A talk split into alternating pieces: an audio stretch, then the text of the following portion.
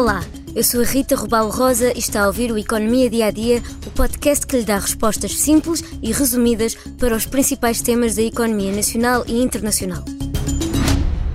A campanha de IRS referente aos rendimentos de 2022 ainda está a decorrer, mas já quase 2 milhões de contribuintes receberam o seu reembolso. Desde que a campanha começou, a 1 de abril, já foram entregues 3,9 milhões de declarações de IRS.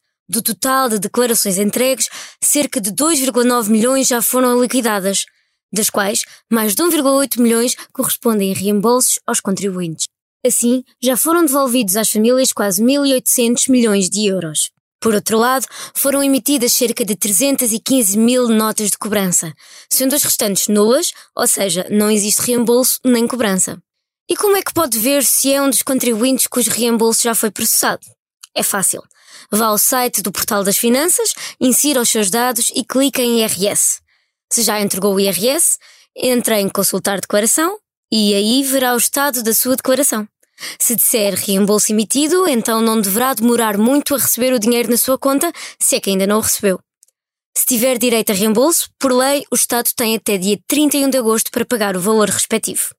Caso tenha de pagar a cobrança, o imposto deve ser pago até 31 de agosto, mas saiba que pode recorrer ao pagamento em prestações de forma simplificada. As dívidas de valor igual ou inferior a 5 mil euros poderão ser pagas até ao máximo de 12 prestações, desde que não tenha outras dívidas ao fisco.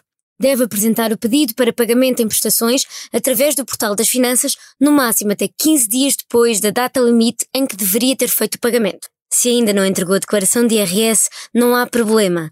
Pode fazê-lo até ao próximo dia 30 de junho. Este episódio do Economia Dia a Dia fica por aqui. Mas antes da despedida, convido a ouvir o mais recente episódio do podcast Que Voz é Esta, das jornalistas Joana Pereira Bastos e Helena Bento, que tem como convidado o psiquiatra José Miguel Caldas de Almeida, que explica por que razão há uma prevalência tão alta de doença mental em Portugal.